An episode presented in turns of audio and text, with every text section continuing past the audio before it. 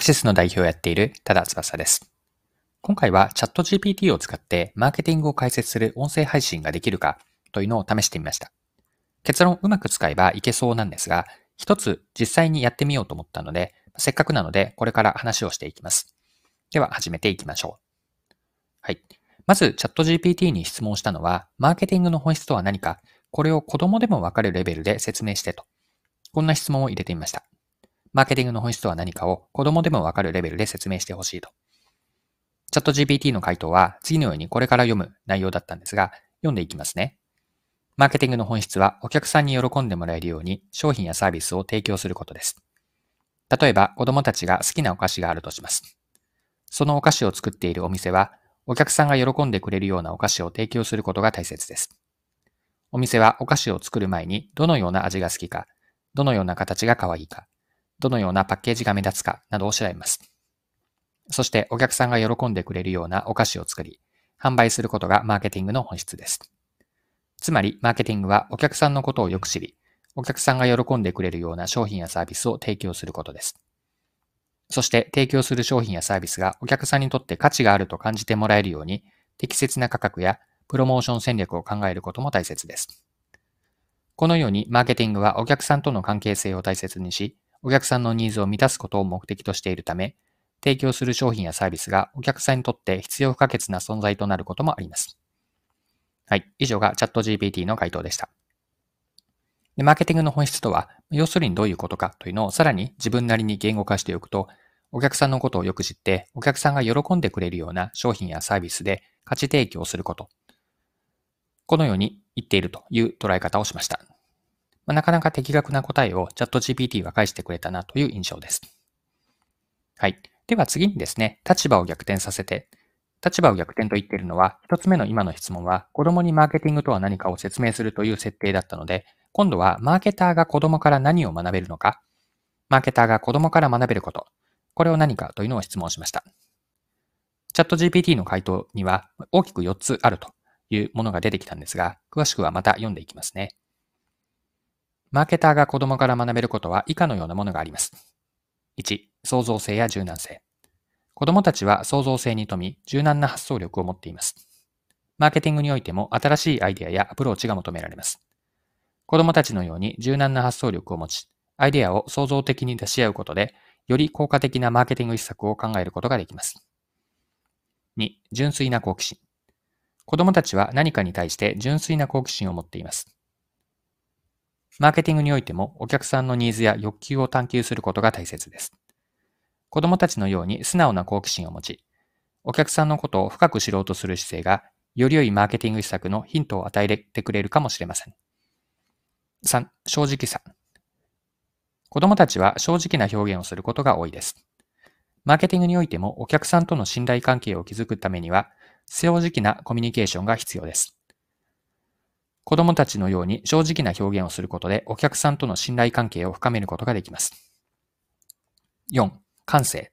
子供たちは感性豊かであり、直感的に何が良いかを感じ取ることができます。マーケティングにおいてもお客さんの心を動かすようなキャンペーンや広告を作り出すためには感性が求められます。子供たちのように感性豊かな発想力を持ち、直感的に何が良いかを感じ取ることができると、より効果的なマーケティング施策を考えることができるかもしれません。以上のように、マーケターが子供から学べることは、創造性や柔軟性、純粋な好奇心、正直さ、感性など、大人が忘れがちな素晴らしい能力や資質を持ち合わせていることです。はい。これがチャット GPT の答え。マーケターが子供から何が学べるかについてでした。はい。で、今の4つあったんですが、子供から学べること4つですね。そのうちの最後、感性とありました。で、そこでさらにですね、感性を高めるには、普段から何を意識するといいのか、これを今度、チャット GPT に尋ねてみたんですね。で、その回答、また読んでいくんですが、これも結構面白いなという回答が返っていました。感性の磨き方です。読んでいきますね。感性を高めるには以下のようなことを意識するといいです。1、新しい体験を積む。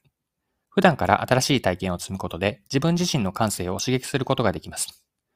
例えば、新しい場所に行ったり、新しい味を試したり、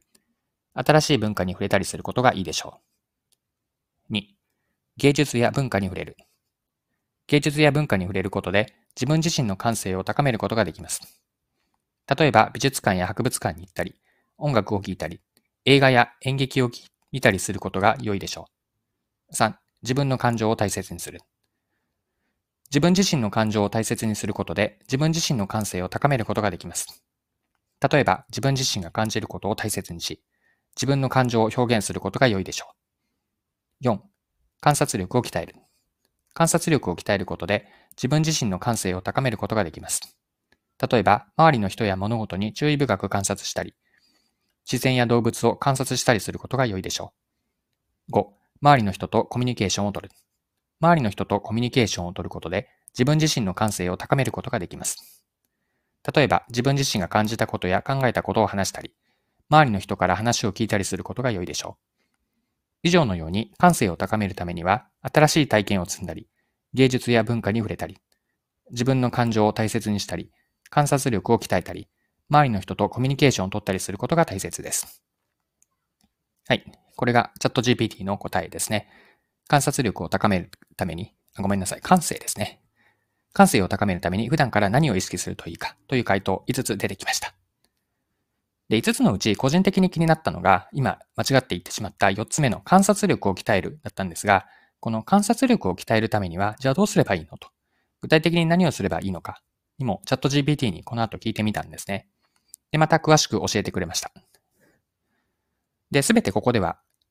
言うことはちょっと長くなるので省略するんですけれども、観察力を鍛えるために何をすればいいのか、例えば比較をすることとか記録をすること、これらが良いとのことでした。比較をするというのは、物事を比較することで観察力を養うことができると。例えば同じ場所を違う時間帯に訪れたりとか、同じものを異なる角度から見たりすることで物事の違いを比較することができると。こういったところから観察力を鍛えられるという答えでしたし、また記録するというのは観察したことをメモやスケッチなどで記録することで観察力を養うことができると。例えば日記を書いたりとか、スケッチブックに描いたりすることで観察したことを定着させることができると。まあ、こんな答えが返ってきました。はい。ここまでチャット GPT を使って、うんと、マーケティング力を高めるためには、ま、どうすればいいのかというのをいくつか質問をしてきた内容を共有しました。で最後にですね、チャット GPT をうまく使うポイント、うまく使うポイントは何があるのかなというちょっと所感をお話をしたいんですが、結論ですね、問いの設計、まあ、問いの立て方ですね。で、今回の音声配信でお伝えした内容に限らずなんですが、チャット GPT を普段から使うようにしていて、活用するときのポイントというのは、問いの立て方、まあ、要は何を質問をするか、いかにうまく質問を人間側が作れるか、ここにポイントがあるんです。で、改めて今回いくつか質問をしてきたわけなんですが、質問の流れをざっと整理して順番に言っておくと、まずは最初にマーケティングの本質とは何かと。それを子供に教えるとき、子供に教えられるレベルで説明してほしいというマーケティングの本質とは何か。これが一つ目の問いでした。まあ、次に立場を逆にさせて、マーケターが子供から学べることは何かというのを聞いたのが二つ目。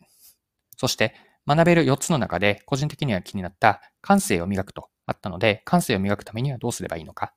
まあ、さらにその中の5つあったんですが、そのうちの1つが観察力を鍛えるだったので、じゃあ観察力を鍛えるためには具体的に何をすればいいのか。